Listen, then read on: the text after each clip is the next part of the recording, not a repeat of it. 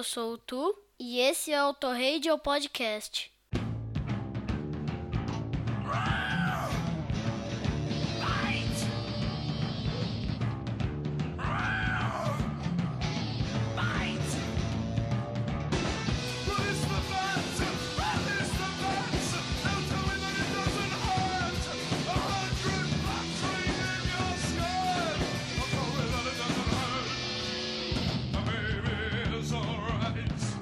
Sobe o som, amigo ouvinte, não mude o seu dial, porque você está no Auto Radio Podcast, a sua trilha sonora para o automobilismo. Eu sou Ricardo Burnman e este é o quarto episódio do Radio Auto, o nosso programa no estilo playlist. Normalmente temos mais pessoas participando, mas eu confesso que este programa está sendo feito em cima do pedido, com as abóboras já sendo cortadas. Enfim, Halloween um período onde se fala muito de coisas ocultas, de almas penadas, do saci pererê e também da aproximação do dia de finados e essas coisas.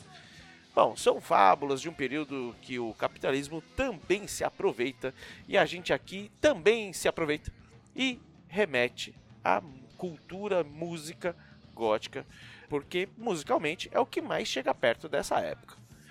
Então eu não poderia deixar de chamar o meu grande brother Cello The Bat, lá do podcast de garagem e também aqui do Auto Radio nas horas vagas. Ele vai contar um pouquinho de história quando ele entrar aqui com o nosso lado B do programa. Enfim, Happy Halloween! Vamos aqui escutar alguns sons e começamos com quem? Com Silks in the Benches, com Candyman do fabuloso álbum Tinderbox, lançado em 1986, e já teve um discoteca perdida aqui com o X do 80 watts falando sobre ele. Candyman é a lenda de um escravo que foi torturado e morto por abelhas depois que ele foi bisuntado com mel. E essas coisas Hollywood já ganhou uma grana em cima com filmes, sequências, seriados, enfim. E aí a gente vai lá para Alemanha a banda alemã Exmal Deutschland vem com Incubus Succubus, do álbum Toxin de 1984.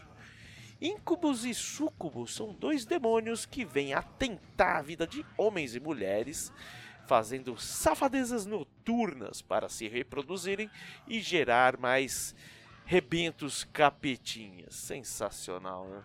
A seguir, nós vamos com os pais do Gothic Rock, o Bauhaus, com Dark Entries, do álbum de estreia de 1980, o In the Flatfield.